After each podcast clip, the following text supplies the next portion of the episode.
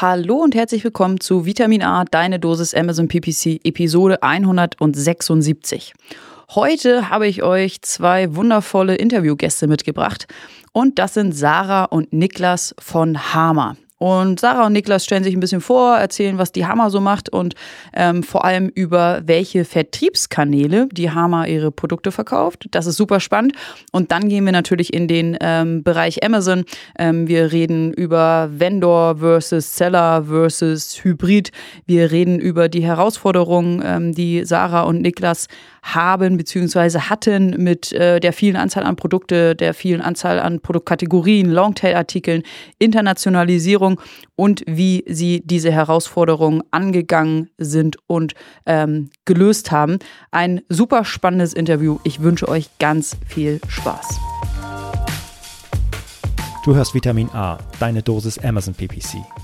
Ein Podcast über Trends, Neuigkeiten und Optimierungsvorschläge zu Amazon Advertising. Vitamin A hilft Sellern und Vendoren, auf Amazon bessere und effizientere Werbung zu schalten.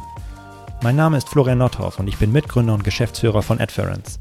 Zusammen mit Mareike Geidis spreche ich über aktuelle Themen, Herausforderungen und Lösungsvorschläge rund um das Thema Amazon PPC.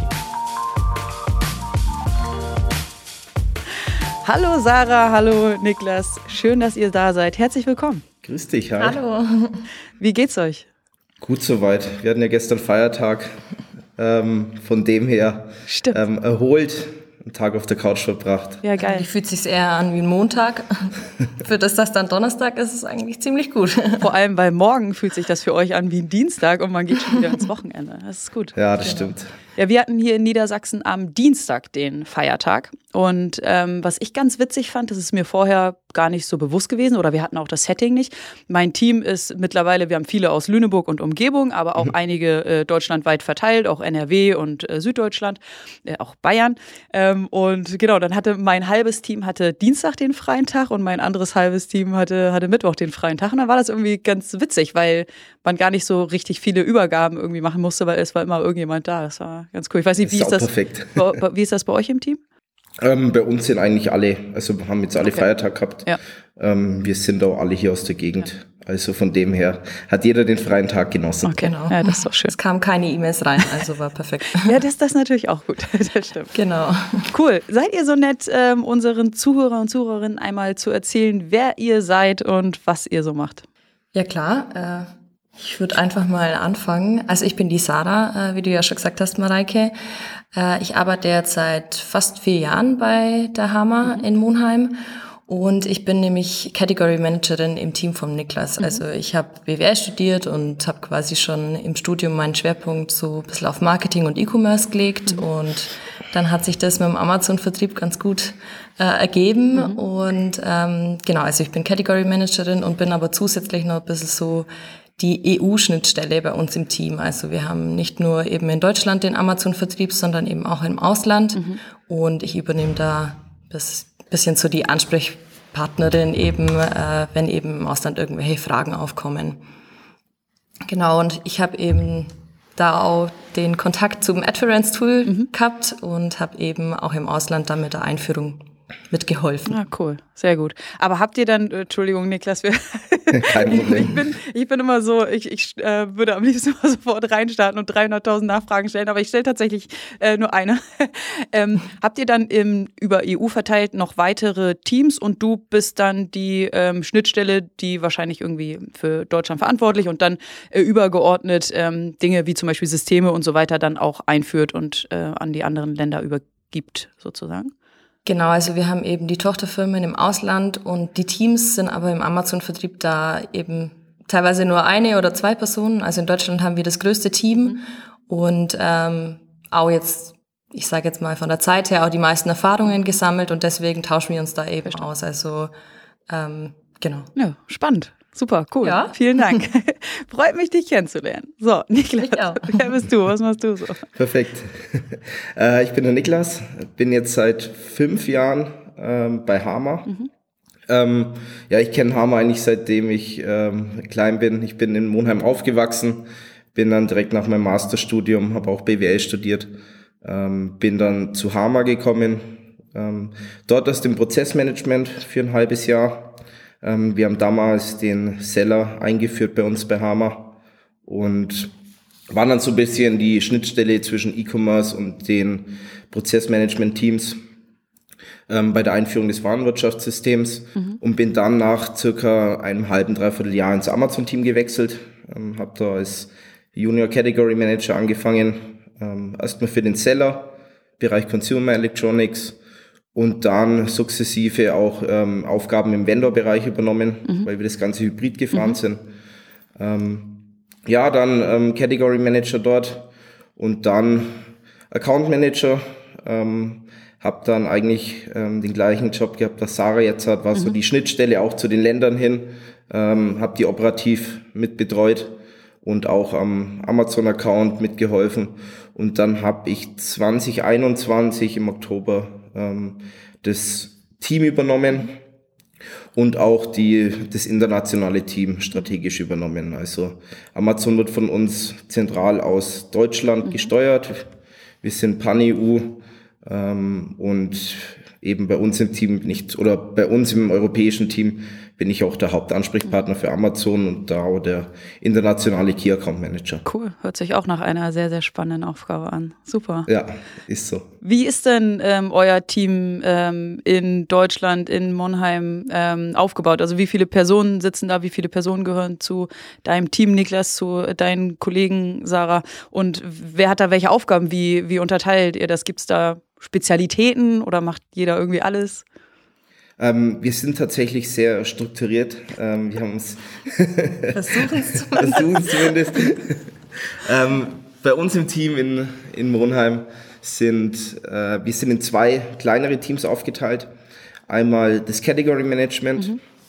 Ähm, dort sitzen aktuell drei, ähm, hoffentlich bald vier Category Manager. Mhm. Ähm, die sind aufgeteilt in verschiedene Kategorien. Wir haben sehr viele Kategorien bei uns. Mhm. Ähm, ich meine, um die zehn, elf Hauptkategorien sind es, glaube ich. Ja. Ähm, da ist es einfach notwendig, dass sich jeder Category Manager ähm, um zwei, drei bestimmte Bereiche kümmert, weil es doch sehr divers mhm. ist. Von Waschmaschinenzubehör über Fotoalben ähm, ist doch sehr unterschiedlich mhm. ähm, die Kategorie. Genau, so sind wir im Category Management aufgeteilt. Ähm, vier Category Manager, beziehungsweise aktuell drei. Und in der Administration äh, sind wir auch vier Personen. Mhm.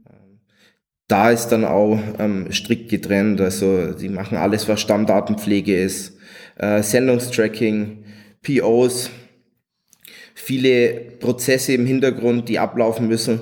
Ich sage mal alles, was die Hygienefaktoren mhm. bedingt, um einfach sauber auf Amazon äh, verkaufen zu können, können, kümmern oder kümmert sich das Team drum. Okay. Und das ist auch, ist auch gut so und ist auch wichtig. Ähm, ich glaube, dass das Category Management ohne die Administration würde nicht funktionieren. Ja. Das ist richtig.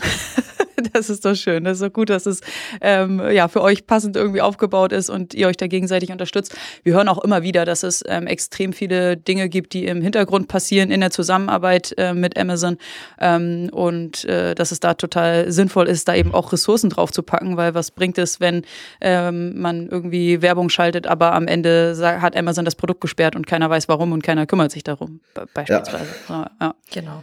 Und ähm, Sarah, was machst du genau als Category Managerin? Du bist dann für ein oder mehrere Kategorien verantwortlich und für alle Produkte, die zu dieser Kategorie gehören. Genau, also der Niklas hat es ja schon mal erwähnt. Wir haben bei Hama tatsächlich äh, eine sehr große Anzahl an verschiedenen Kategorien und verschiedenen Produkttypen und wir haben es eben so aufgeteilt, dass jeder Category Manager seine eigenen Bereiche hat, mhm. ähm, seine Produkte eben auch im Fokus hat und äh, sich da eben speziell dazu dann eben auch auskennt. Genau, also bei uns ist es eigentlich so aufgeteilt, dass jeder eigentlich alles macht. Also jeder macht jetzt kümmert sich um den Content, kümmert sich ums Advertising, kümmert sich darum, dass eben auf der Produktdetailseite alles gepflegt ist und dass eben auch die Sachen verkauft werden und mhm. auffindbar sind. Und eben so ist die Aufteilung, dass jeder seine Produktbereiche eben speziell gut kennt. Ja. Ja, ja ist ja auch, äh, hört sich total sinnvoll an, wenn man sich überlegt, dass so eine Waschmaschine oder ein Fotoalbum irgendwie komplett anders ja auch funktioniert. Andere äh, Zielgruppe, äh, andere, andere Preise allein schon. Ähm, ja. Und wenn man sich da irgendwie in einer Kategorie ganz drauf spezialisieren kann und gut auskennt, ähm, hört sich das auf jeden Fall gewinnbringend an. Cool.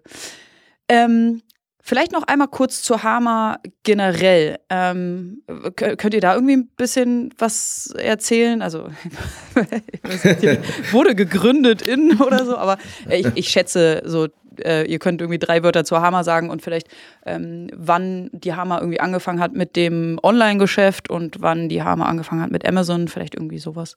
Genau. Ähm, also grundsätzlich, wir hatten ja heuer unser 100-jähriges Jubiläum Herzlichen bei der Firma Hammer. Dankeschön. ähm, 1923 eben gegründet in Dresden, irgendwann dann nach dem Krieg ähm, nach Monheim gekommen. Mhm. Hammer kommt aus dem Fotobereich mhm. ursprünglich. Ähm, Filter, Stative, mhm. Fototaschen dann später. Ähm, da kommt Hammer her. Sie kommen aus dem Fotofachhandel. Später dann ähm, der Quellekatalog mhm. oder auch ähm, war ein Kunde, dann aber auch die ganzen Media Saturnhäuser mhm. immer stärker geworden. Ähm, hat sich dann immer weiter diversifiziert, sind neue Produktkategorien dazugekommen. Fotos mittlerweile nicht mehr so stark wie zum Beispiel Consumer Electronics, das heißt Wandhalter, Steckdosenleisten, Smart Home sind mittlerweile mit die stärksten Kategorien. Ähm, genau, immer weiter neue Kunden gesucht, neue Produktkategorien gesucht. Mhm. Ähm, und so sind wir dann meines Wissens nach 20, 2003 zu Amazon gekommen. Ja. Ähm, also relativ früh. Ja. Wir haben aktuell sogar noch einen Artikel gelistet bei uns im Sortiment. Der ist von 2000 oder wurde 2006 gelistet. Das ist zumindest der älteste, den ich finden Krass. konnte. Krass. Ähm, Genau, also 2003 zu Amazon gekommen, mhm. ähm, mittlerweile auch bei vielen anderen ähm, E-Commerce-Plattformen aktiv. Aber das ist mal ganz in der Schnelle ein Abriss zu Hammer, wo wir herkommen ähm, und wo wir aktuell stehen. Ja, vielen Dank. Aber da wart ihr wirklich äh, auf Amazon ein, ein Early Bird. Das ist ja äh, schon ja, 20 Jahre her. Wahnsinn. Ja. ja. nicht so. schlecht. Wie gesagt, ich kann mich bitte äh, dann fest auf die Zahl, aber es war schon sehr, sehr früh, wo wir auf Amazon gestartet ja. sind. Das heißt, die Hammer-Produkte, wenn ich jetzt äh, mir gerne ein Hammer-Produkt kaufen würde, ich könnte das äh, offline finden in, in Stores bei wahrscheinlich Mediamarkt Saturn und ähnlichem. Ich könnte das online finden. Ihr habt einen eigenen Webshop. Ihr macht das über Amazon und auch noch über weitere Marktplätze, Online-Marktplätze. Ganz genau. Krass. Ja. Das ist äh, ein großes Vertriebsnetz. Und ähm, gibt es da irgendwelche internen Absprachen? Weil am Ende, sagen wir mal, irgendwie hier, es gibt ein neues Produkt, äh, das kommt auf den Markt und ihr wollt das über alle Kanäle, offline, online, Marktplätze, Webshop und so weiter ähm, verkaufen. Gibt es dann so einen, so einen generellen Prozess innerhalb von Hammer? Weil am Ende wird ein Foto von diesem neuen Produkt zum Beispiel geschossen und das wollen dann ja alle äh, Kanäle, alle Vertriebskanäle ähm, haben. Wie ist, funktioniert das bei euch? Also wir sind vom Category Management eigentlich immer im Austausch mit dem Produktmanagement. Mhm. Äh, da werden wir also immer informiert, wenn irgendwelche Neuheiten mhm. an den Start kommen. Und im Endeffekt gibt's da bei uns in der Firma eigentlich relativ viele automatische Abfragen, sage ich jetzt mal. Mhm. Also von der Access-Abfrage zur Excel-Tabelle, wo wir dann immer Bescheid bekommen, welches Produkt eben neu ist, ja. weil das tatsächlich auch auch eine sehr große Herausforderung vielleicht auch mhm. ist. Ähm, Genau, und so geht's dann eigentlich los, dass jeder Vertriebskanal für seinen Vertriebskanal eben verantwortlich ist und dann sich darum kümmert, dass die Artikel gelistet werden und gepflegt werden. Mhm. Äh, wir haben da auch natürlich sehr viel Kontakt zu unserem Marketing, mhm. die auch viel in-house erstellen, auch in Zusammenarbeit mit Agenturen, aber teilweise werden die Fotos dann eben auch vom eigenen Hammer-Fotografen geschossen okay. für die Verpackung und für den Online-Bereich und so zieht sich dann eigentlich jeder seine Infos aus dem System und schaut, dass es der Kunde eben auch zu sehen bekommt. Das hört sich tatsächlich sehr gut äh, strukturiert an. Also das hört sich nicht so an, als würdet ihr versuchen, das irgendwie professionell und strukturell äh, hinzubekommen, sondern das hört sich ja alles schon ähm, richtig, richtig gut an. Ähm, ja. Ja, du, nee, sag ich wollte nur eins, ja, eins kurz hinzufügen. Ähm, man muss schon sagen, dass jeder Vertriebskanal bei uns ist frei, was er listen möchte. Mhm. Ist bei uns natürlich auf Amazon deutlich einfacher, weil wir können theoretisch alles listen. Wir gehen aber da auch sehr ähm, gezielt vor und listen nicht alle Produkte. Wir haben 18.000 Produkte im Hammer-Sortiment. Mhm. Ähm, das ist gar nicht möglich, die auf Amazon zu betreuen. Aber grundsätzlich kann jeder Vertriebskanal natürlich entscheiden, auch zusammen mit dem Kunden, was wird gelistet. Mhm. Ähm, unser Produktmanagement unterstützt uns dabei, ähm, hilft uns auch, die Auswahl zu treffen. Die machen gezielt Marktrecherchen, schauen sich ah. den Wettbewerb an, um dann einfach auch äh, die richtigen Preispunkte und die richtigen Produkte zu treffen okay, für uns. Ja. Ja, total nachvollziehbar. Also ich glaube, mit Consumer Electronics seid ihr generell gut auf Amazon irgendwie aufgehoben. Das ist ja, ja ähm, ein, ein, schöner Tummelplatz da für alle, die irgendwie sich irgendwelche elektronischen Geräte kaufen wollen. Ähm, von daher, die, eu eure Kunden sind wahrscheinlich schon mal da. Aber dann eben noch zu sagen, okay, ähm, welches Produkt passt wirklich auf die, die Amazon-Shopper und auf die Zielgruppe, die man dort hat und auch mit welchem Preis sollte man da irgendwie reingehen und dann noch Unterstützung zu haben in, so, mit so einer Marktrecherche ist ja auch ähm, super cool, eine, eine wichtige Unterstützung, die ihr da bekommt. Ja, auf jeden Fall. Also da ist nicht nur die Marktrecherche, die eigene Marktrecherche, sondern man ähm, fügt sich ja dann irgendwie auch an irgendwelche Statistiken an und versucht da weitere Informationen einzuholen, weil es eben auch so viele unterschiedliche Produktkategorien sind und mhm. unterschiedliche Zielgruppen. Da muss man dann schon mehr ins Detail gehen, genau. Ja. Cool. Und wie wichtig ist äh, Amazon als Vertriebskanal für, für die Hammer? Äh, sehr wichtig tatsächlich. Mhm. Ähm, man hat es jetzt gerade während, während Corona gesehen. Mhm. Es ist immer, also gerade während der Corona, ich glaube, da kann äh, kann jeder sagen, der auf Amazon verkauft ja. hat, sind die Umsätze extrem gestiegen. Mhm. Ähm, für uns selber wird es immer wichtiger. Für uns wird auch ähm, der B2C-Vertrieb immer wichtiger. Und ja, wir verkaufen über den Vendor, mhm. aber ähm, trotzdem haben wir die direkte Kundenansprache. Ja. Ähm, wir können alles listen, wir können direkt auf den Kunden eingehen, mhm. ähm, mit unseren Bildern, mit unserem Feedback, was wir auf Amazon geben können. Ähm, wird das, das Thema immer wichtiger. Und ähm, auch in der Firma Hama an sich, ähm, E-Commerce ist ähm, ein Vertriebsteil, der das immer mehr Aufmerksamkeit mhm. bekommt und das auch von der Geschäftsleitung gepusht wird. Ist ja auch nicht selbstverständlich für so ein ähm, großes Unternehmen, so früh auf Amazon ähm, seine Produkte zu listen und zu verkaufen. Viele große Marken hängen da ja wirklich zurück und oder haben sich irgendwie lange Jahre damit gar nicht beschäftigt und dann vielleicht noch einige Jahre dagegen gesperrt, ähm, einfach so aus aus Laune, aus Gründen ähm, und kommen dann extrem spät auf Amazon. Aber da war die Hammer ja wirklich ähm, früh dran und einfach offen dafür. Ja, das stimmt. Ich, ich glaube, der Hauptgrund dahinter ist auch, ähm, Hammer war in diesen ganzen 100 Jahren immer sehr wandelbar. Mhm. Ähm, man hat sich immer dem Kunden angepasst, mhm. auch seine, oder auch die Produktkategorien haben sich immer dem Kunden angepasst. Ähm, ein Beispiel, ähm, wir hatten damals beim Media Saturn, ähm, ist das ganze Thema weiße Ware, Waschmaschinen, Kaffeemaschinen immer größer geworden und wir hatten einfach damals kein Zubehör dafür. Mhm. Ähm, und dann wurde vor, oh, das ist bestimmt schon zwei Jahrzehnte her, ähm, eine neue Marke eingeführt, Xavax, mhm. ähm, die jetzt Zubehör für weiße Ware macht. Mhm. Waschmaschinen, Unterbausockel, Kaffeetabs, äh, Entkalker ähm, und diverse andere Reinigungs- und Zubehörartikel. Und das gleiche spiegelt sich auf Amazon wieder. Ähm, man hat das Potenzial gesehen bei diesem Kunden. Ähm, man hat die Sortimente dann definiert und hat dann relativ früh bei diesem Kunden angefangen. Also das sind wir schon immer äh, First Mover mhm. und versuchen da immer mit dabei zu sein ja, mit sich, dem Kunden mitzugehen. Äh, ja, genau, sich an dem Kunden auszurichten, ist ja nicht immer die schlechteste Idee. Ähm, das, das ist gut. Und äh, Niklas, du sagtest am Anfang einmal, ihr wart Hybrid und jetzt seid ihr wenn, nur noch Vendor. Vielleicht könnt ihr dazu noch. Nee, äh, ja? Äh, das kam vielleicht falsch rüber. Mhm. Ähm, wir sind immer noch Hybride unterwegs. Ah, okay. Ähm, also wir sind, wir verkaufen hauptsächlich, das ist unser Hauptbusiness. Hybrid ist ähm, bei uns auf Amazon strategisch, mhm. ähm, einfach um die Option zu haben, mhm. ähm, dort zu verkaufen. Wir verkaufen dort auch etwas, ähm, aber punktuell gezielt und einfach strategischen Nutzen draus zu ziehen. Okay. Und was ist aus eurer Sicht der große Vorteil oder die Vorteile, dass ihr euch dazu entschieden habt, dass das äh, Haupt-Amazon-Geschäft über euren Vendor-Account äh, und damit ja über Amazon als, als Verkäufer ähm, läuft? Die Prozesse, die wir über die ganzen Jahre aufgebaut haben. Ähm, wir haben, wie gesagt, seit rund 20 Jahren sind wir jetzt mit Amazon ähm, aktiv und haben über den Zeitraum extrem viel automatisiert mhm. für den Kunden. Es läuft sehr viel ab. Also wir haben, wir haben kaum noch Verbesserungspotenzial. Es gibt immer irgendwas, mhm. ähm, aber die Prozesse sind so automatisiert und so strukturiert, dass ähm, das Geschäft aktuell sehr, sehr gut läuft. Mhm.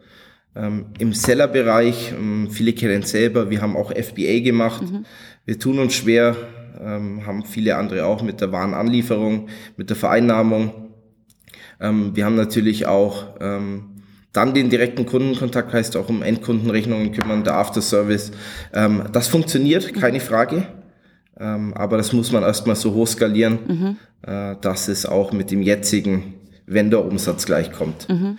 Und dann ist schon viel, viel Manpower gefragt. Mhm. Deswegen nehmen wir den Seller-Account erstmal als strategisches Mittel. Mhm haben ihn und nutzen ihn auch, aber im geringeren Ausmaß. Ja. Wenn es am Ende dazu führt, dass ähm, man sich auf die Kernaufgaben irgendwie konzentrieren kann und andere Sachen auslagern kann und das zu einer höheren Wirtschaftlichkeit führt, ist ja, ist ja super. Und da dann mit, ja. mit Amazon und dem Vendor-Programm ähm, zusammenarbeiten kann. Cool, dass das so gut für euch funktioniert. Das ist doch schön. Ja, es ist manchmal holprig. Ich glaube, das kennt jeder aber es, es funktioniert soweit. Ähm, also von dem her, Service ist aus unserer Sicht auch okay. Mhm. Ähm, wir haben Möglichkeiten, die wir vielleicht im Seller-Bereich aktuell noch nicht haben, haben wir im Vendor-Bereich. Mhm. Und das macht es natürlich bei einer europaweiten Steuerung des Geschäfts ähm, mhm. deutlich einfacher, wenn man einen Ansprechpartner hat, wenn man das zentral steuern kann. Ähm, ist für uns von Vorteil, okay. vor allem das europaweit dann mhm. fortzuführen. Ja, ja, super.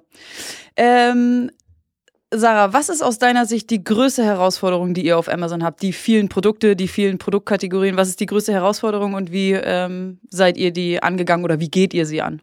Ja, du hast eigentlich schon kurz in deiner Frage eigentlich schon erwähnt, also die vielen Produktkategorien und die verschiedenen Produkttypen. Also wir haben ja nicht nur elf Hauptkategorien, wir haben auch über 500 verschiedene Artikeltypen, die in diesen Kategorien versteckt sind. Und dadurch ergeben sich eben so unterschiedliche Zielgruppen und äh, Ausrichtungsmöglichkeiten. Und wir haben uns eben diese Herausforderung auch gestellt und haben uns überlegt, okay, wie gehen wir das an? Im Endeffekt sind wir so vorgegangen, dass wir eigentlich unsere wichtigsten Artikel und wichtigsten Fokusprodukte eben ausgepickt haben und äh, uns erstmal natürlich auf die konzentriert haben.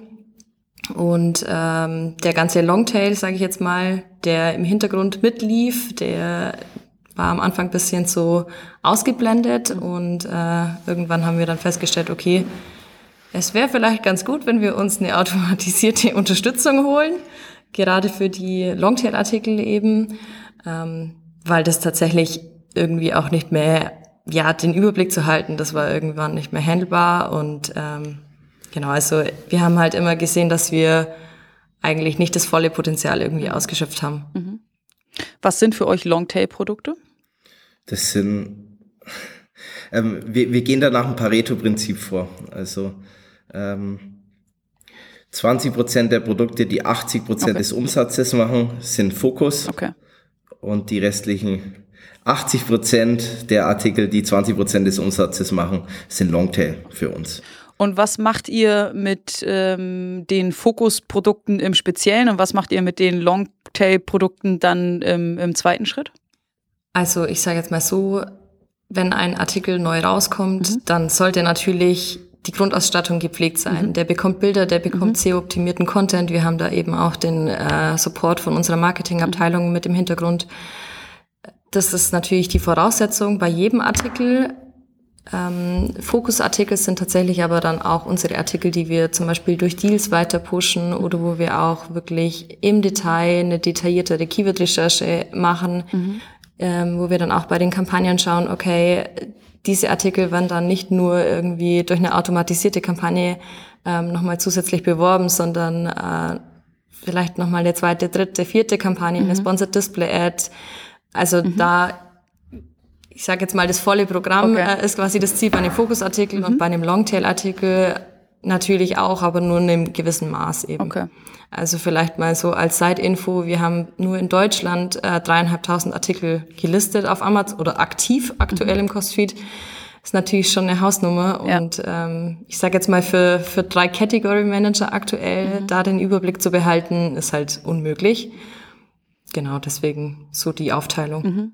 Ja, ich, äh, ich bin auch ein großer Fan vom 80-20-Prinzip äh, und ähm, total nachvollziehbar, dass ähm, 20 Prozent der Produkte, die für den Großteil der, der Umsätze verantwortlich sind, das volle Programm und äh, das große Paket Liebe bekommen und ähm, die anderen 80 Produkte, 80 Prozent Produkte, die für weniger Umsatz verantwortlich sind, trotzdem gelistet werden. Und ist ja auch cool, wenn man da ähm, dann noch irgendwie Umsatz mitnehmen kann. Ähm, aber eine abgespeckte Version, weil man kann nicht einfach allen ähm, das, das gleiche Rundum-Paket ähm, geben. Ja, super cool und total, total nachvollziehbar. Ähm, war die Internationalisierung auch eine Herausforderung für euch oder das seid, ihr wahrscheinlich nicht von Anfang an seit 2003 irgendwie direkt mit angegangen? Das ist wahrscheinlich, habt ihr nachgezogen. Vielleicht könnt ihr dazu ein bisschen was erzählen. Genau, also wir sind international aktiv in Spanien. Ähm, also grundsätzlich sind wir aktiv, ähm, auch mit Key Account Managern im Land, beziehungsweise Category Managern im Land, in Spanien, UK, Frankreich, und Polen. Mhm. Ähm, dort seit, also vor allem in Spanien, Frankreich und UK, äh, seit Ende oder 2009, 2010, wenn mich nicht alles täuscht, mhm. äh, müsste ich jetzt lügen, aber um den Dreh ähm, haben wir dort angefangen bei Amazon. In den anderen Ländern, wir sind auch aktiv in Polen seit 2020. Mhm. Ähm, und sind seit einem Jahr auch in Schweden, Belgien und Niederlande aktiv. In Italien nicht. Mhm. Ähm, wollen wir aber auch zukünftig durchstarten. Grundsätzlich, ja, es ist eine riesen Herausforderung, ähm, vor allem das Ganze zu koordinieren mhm. äh, mit, den, mit den Kollegen im Ausland. Ähm, ich habe es vorhin erwähnt, wir haben Pan-EU-Programm mit Amazon. Wir haben einen Ansprechpartner, der sitzt in Deutschland bei Amazon. Ähm, von dem her müssen wir ähm, eigentlich die Informationen, die Probleme, die Sorgen sammeln mhm. bei uns im Team und das dann an Amazon weitergeben und schauen, dass wir das sauber und ordentlich wieder zurück mhm. kommunizieren. Mhm. Ja, äh, also die, die, oder was ich gehört habe, die Erfahrung, die, die ich mitbekommen habe, ist, dass es extrem wichtig ist, wenn man in andere Länder geht, dass man vor Ort auch einen äh, Muttersprachler irgendwie ähm, sitzen hat, der dann nicht hier äh, Google Translate oder DeepL Translate oder so für, äh, für die Produkte macht, sondern wirklich ähm, ganz genau weiß, ähm, wie, wie das Produkt irgendwie auch beschrieben wird und was vor Ort in der Landessprache dann, ähm, dann wichtig ist. Ähm, aber ihr habt wahrscheinlich nicht, oder äh, erstmal erste Frage, ähm, verkauft ihr alle Produkte, die ihr auf Amazon Deutschland verkauft, also diese große Anzahl 3500, hattest du gesagt, Sarah, mhm. auch 3500 Produkte jeweils auch in den anderen Ländern oder da dann in einer abgespeckten Form?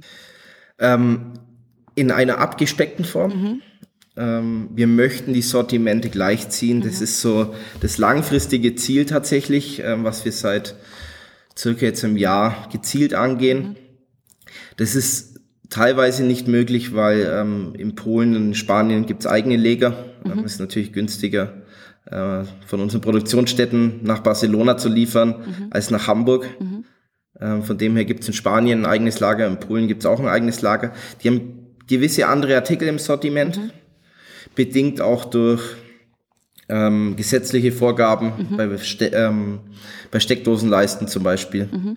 Ähm, aber auch bedingt durch ähm, die Kunden, die sie haben. Mhm. Ähm, vielleicht geht eine Farbe in Spanien deutlich besser als mhm. in Deutschland. Ja.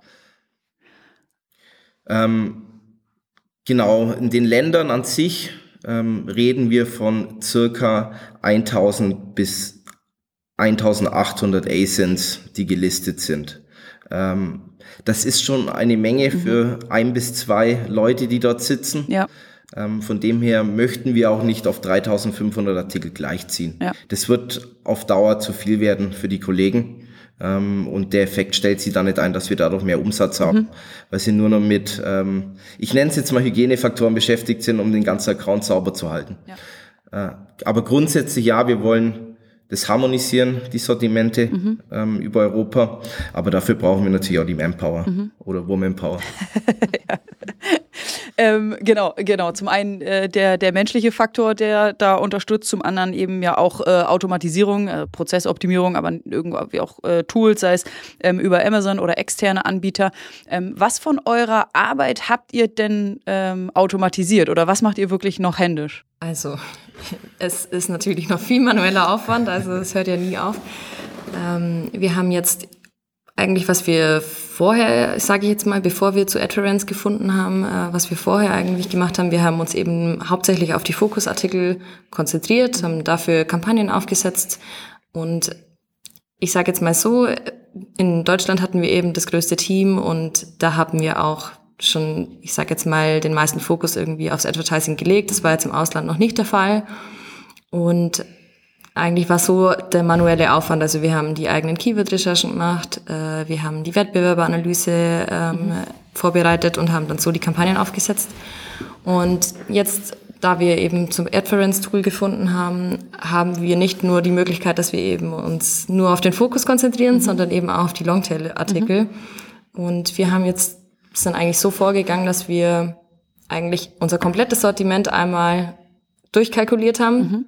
Mhm. Bei welchen Artikeln ist es überhaupt möglich, dass wir noch Advertising spielen? Mhm. Und auch bei unseren Longtail-Artikeln haben wir jetzt eben durch das AdFriends-Tool die Möglichkeit, dass wir Kampagnen einfach spielen, ohne mhm. dass es irgendwie ein großer manueller Aufwand dahinter mhm. steckt. Also einfach, einfach so, sage ich jetzt mal, das mhm. Kampagnen-Setup aufsetzen, die Tabelle hochladen, natürlich alles immer optimieren und im Blick behalten, wobei man ja nur, ich sage jetzt mal, wenn es brennt, ins Detail gehen muss dann. Und so ging es eigentlich los in Deutschland, dass wir uns eben diesem ganzen Longtail noch mehr annehmen konnten und das haben wir eben dann auch aufs internationale Business mhm. gespiegelt. Mhm. Also wir waren dann wirklich auch bei unseren ausländischen Kollegen vor Ort und haben das Tool mal vorgestellt und da eben da in der Vergangenheit über Advertising noch nicht wirklich viel gegangen ist, haben wir eben da auch die, das Tool eben eingeführt. Und auch da ist eben jetzt wieder so die Aufteilung, okay, Fokusartikel ist quasi die eine Seite und die ganzen Longtail-Artikel. Da haben wir jetzt die Möglichkeit, dass wir automatisierte Kampagnen spielen und das Tool größtenteils bei uns arbeiten lassen. Mhm. Natürlich immer mit einem Auge drauf, ist mhm. klar, aber ist schon sehr, eine sehr große Hilfe. Ja, ah, das ist doch schön. Ähm, ja, vor allem, dass man dann mit einer Automatisierung ähm, dann es eben doch noch schafft, ähm, den, den Longtail ähm, zu, zu bewerben, die Longtail-Produkte ähm, und da noch die letzten 20 Prozent irgendwie Umsatz auch noch äh, einzusammeln. Das ist, das ist doch super. Und wenn ihr ähm, Kampagnen erstellt habt, egal ob jetzt manuell oder automatisiert, ähm, Wonach steuert ihr die, die Kampagnen dann? Was ist ähm, euer Ziel? Ihr habt gesagt, ihr, ihr berechnet das, ob irgendwie die Marge überhaupt ähm, äh, das noch zulässt. Habt ihr dann irgendwie ein ACOS-Ziel, ein CPO-Ziel, ein TACOS-Ziel? Wo, wonach steuert ihr? Wir gehen tatsächlich nach CPO. Mhm. Ähm, wir berechnen die Artikel, wie Sarah gerade gesagt hat, wir berechnen jeden einzelnen Artikel mhm. im Sortiment, äh, brechen den komplett runter ähm, bis auf DB5, mhm. schauen uns alle Kosten an, die theoretisch in dem Artikel liegen würden mhm. und bekommen dann ein CPO ausgespielt. Ähm, für unsere Fokusartikel benutzen wir exakt diesen CPO und stellen eine manuelle Kampagne ein, mhm. äh, stellen ein Smart Portfolio ein dann. Ähm, für die Longtail-Artikel ähm, haben wir in Deutschland sieben Cluster erstellt ähm, mit einer Mischkalkulation dann beim mhm. CPO. Ähm, und in diese Smart-Kampagne äh, haben wir eigentlich alle Longtail-Artikel, die in dieses Cluster gehören, ähm, reingesteckt. Okay, verstanden. Das heißt, dann ihr habt natürlich mit einem mhm. höheren Tagesbudget ausgestattet. Genau, das wäre meine nächste Frage gewesen. Ähm, das heißt, ihr habt ähm, CPO-Ziele errechnet und äh, entweder für, mhm. für ein Produkt, für eine Pro Produktgruppe und äh, könnt dann eben den, den Kampagnen beziehungsweise den Smart Portfolios die ähm, CPO-Ziele zuweisen und dann wahrscheinlich, und das wäre jetzt die Frage, haben dann alle Kampagnen und alle Portfolios ein offenes Budget, weil es ist ja ein, Performance-Ziel oder äh, nur die, nur die Fokusprodukte und die Fokus Fokuskampagnen. Wie steuert ihr das? Also mit einem Off offenes Budget finde ich ein bisschen hart mhm. äh, vielleicht. Also natürlich haben wir ein begrenztes Budget, mhm. ähm, weil natürlich möchten wir auch ja, also wir haben uns eigentlich so ein Sicherheitsnetz gespannt, okay. sage ich jetzt mal. Wir haben alles direkt kalkuliert. Wir schauen, mhm. dass wir weiterhin profitabel sind mhm. und dass ich ja, dass natürlich nicht nur jetzt irgendwelche Budgets ausgegeben werden, die keinen Sinn ergeben ja. für uns.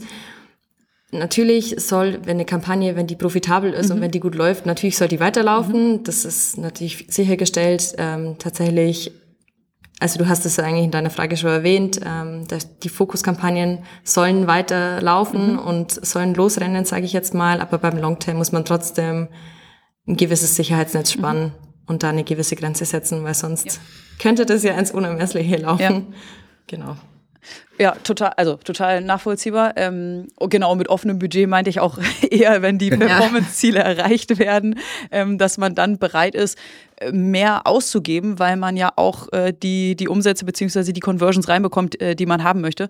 Und solange dieses Performance-Ziel erreicht wird und man eben nicht mit seinen Produkten out of stock läuft, gibt es ja wahrscheinlich nicht viele Argumente zu sagen, und jetzt halte ich die Kampagne mal an und hm, habe irgendwie. Also das das gibt es nicht. Gerade im Fokus ähm, ja. kann man dann schon mal sagen, wenn es da eine Kampagne gibt, die super, super läuft. Ja. Äh, dass man das Tagesbudget nochmal höher setzt. Es wird sich irgendwann irgendwo einpendeln. Mhm. Ähm, wir sind natürlich auch dran, dass wir das genau äh, monitoren mhm. und drüber schauen, mhm. äh, jeden Monat, wie diese Kampagnen laufen. Ähm, bei den Clustern im Longtail ist das Gleiche. Dort schauen wir auch jeden Monat drüber oder alle zwei Monate, äh, weil die müssen auch mal ein bisschen anlaufen.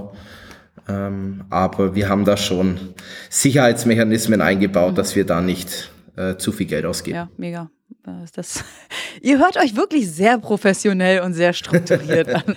Wir haben uns aber wirklich viele Gedanken ja. gemacht. Ja, auch, auch, das hört man raus. Auch das hört man raus. Es, ähm, es, es war ein großes Projekt letztes Jahr, es, es gibt das Ganze aufzusetzen. Tatsächlich auch nicht äh, viele, ähm, ist ja auch egal, wie viele Produkte man verkauft, ob es jetzt irgendwie drei sind oder 3000, aber ähm, es gibt wirklich nicht viele, die sich ähm, überhaupt mal Gedanken darüber machen, was ist meine Marge von meinem Produkt und ähm, wie viel könnte ich überhaupt noch in Advertising ähm, investieren. Und das für so viele Produkte zu machen, Respekt.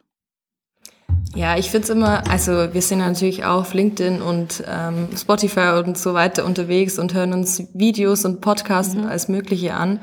Und es gibt so viele Möglichkeiten und mhm. coole Ideen und ich denke mir immer, wie soll das funktionieren für so viele Artikel? Und ja. also wir haben halt eigentlich einfach eine Lösung, die zu uns passt, irgendwie finden müssen. Mhm. Und bis jetzt, also ich glaube, vor einem Jahr haben wir mit Adference angefangen und sieht ganz gut aus. Okay, sehr schön. Wie wichtig ist äh, Q4 für euch jetzt mit dem zweiten Prime Day, Black Friday, Cyber Monday, Weihnachten? Äh, geht wahrscheinlich gut ab, oder? Also es ist natürlich, ich glaube, wie, wie bei den meisten. Mhm. Ähm, Q4 ist die wichtigste Zeit für uns. Ähm, mhm. Aktuell für uns war der Oktober noch okay, ähm, im, im Vergleich zum letzten Jahr nicht so, nicht so stark, aber es zieht seit, ich würde sagen, 20. Oktober extrem an. Sehr gut. Ähm, das war wiederum letztes Jahr dann nicht der Fall. Mhm. Äh, da war der Oktober deutlich stärker. Aber ja, Q4 ähm, super wichtig. Mhm. Wir sind natürlich auch bei allen Deal-Events mit dabei. Mhm. Ähm, Prime Day, Fall. Ähm, mhm waren wir mit dabei, bei den Q4-Deals ebenso. Also ähm, da schauen wir schon, dass wir nochmal noch mal richtig Power geben. Ja, geil.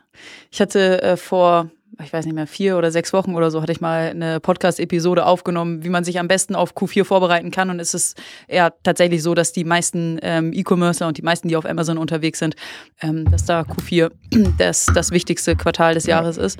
Ähm, ja, und auch da seid ihr am Start. Also ja, es zieht sich durch. Ihr, ihr, habt, alles, ihr habt alles im Griff. Richtig, richtig cool. Ähm, hab ich noch irgendeine Frage zu Hammer, zu euch, zu Amazon, zum Kampagnenmanagement nicht gestellt und irgendeine Info, die ihr unbedingt noch loswerden wollt, wie ihr irgendwas macht oder irgendeinen Tipp, den ihr habt oder haben wir irgendwas noch nicht besprochen? Wir haben uns natürlich vorher auch Gedanken gemacht, aber ich glaube, wir sind tatsächlich mit allen Punkten okay. gut durchgekommen. Okay. Sehr schön.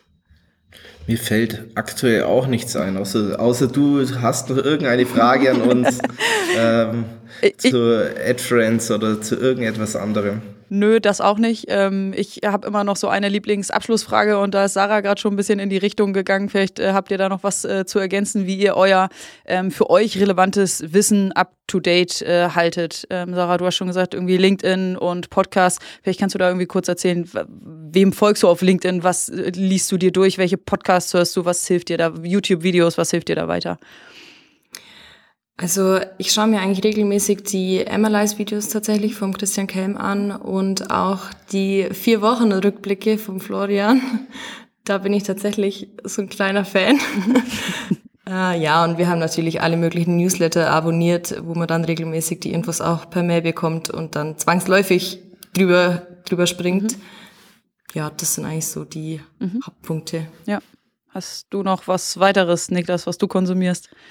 Ähm, ich bin tatsächlich viel auf LinkedIn-Gruppen unterwegs, also gerade im Vendor-Management. Ähm, ich bin ja weniger im, im Tagesgeschäft mhm. involviert, mehr, mehr in den strategischen Themen. Äh, von dem her sehr viel auf LinkedIn, mhm. ähm, in diversen Facebook-Gruppen, LinkedIn-Gruppen, mhm. äh, um sich dort einfach im Account-Management auch äh, nochmal neue Inputs zu holen. Ja.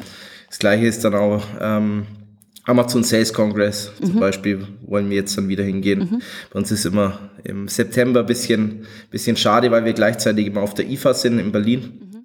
Ähm, deswegen wollen wir dieses Jahr, ich hoffe, findet im März wieder statt, ähm, dort auch wieder hingehen. Ja, super. Mega. Vielen, vielen Dank. Es hat mir sehr, sehr großen Spaß gemacht, mich mit euch zu unterhalten. Vielen, vielen Dank Danke für dir. eure Zeit. Uns hat es auch sehr Spaß ja. gemacht. Danke auch. Das freut Vielen mich. Dank. Dann äh, wünsche ich euch einen wundervollen Tag. Danke Dankeschön. Ciao, ciao. Ihr auch. Ciao. Ciao. Das war Vitamin A, deine Dosis Amazon PPC. Für Fragen und Feedback schaut direkt in unserer Discord-Community vorbei. Diese erreicht ihr unter adference.com/discord. Hier kannst du dich mit anderen Amazon PPC-Profis, Sellern und Vendoren rund um die Themen Amazon und Amazon Ads austauschen. Vielen Dank fürs Hören und bis zum nächsten Mal.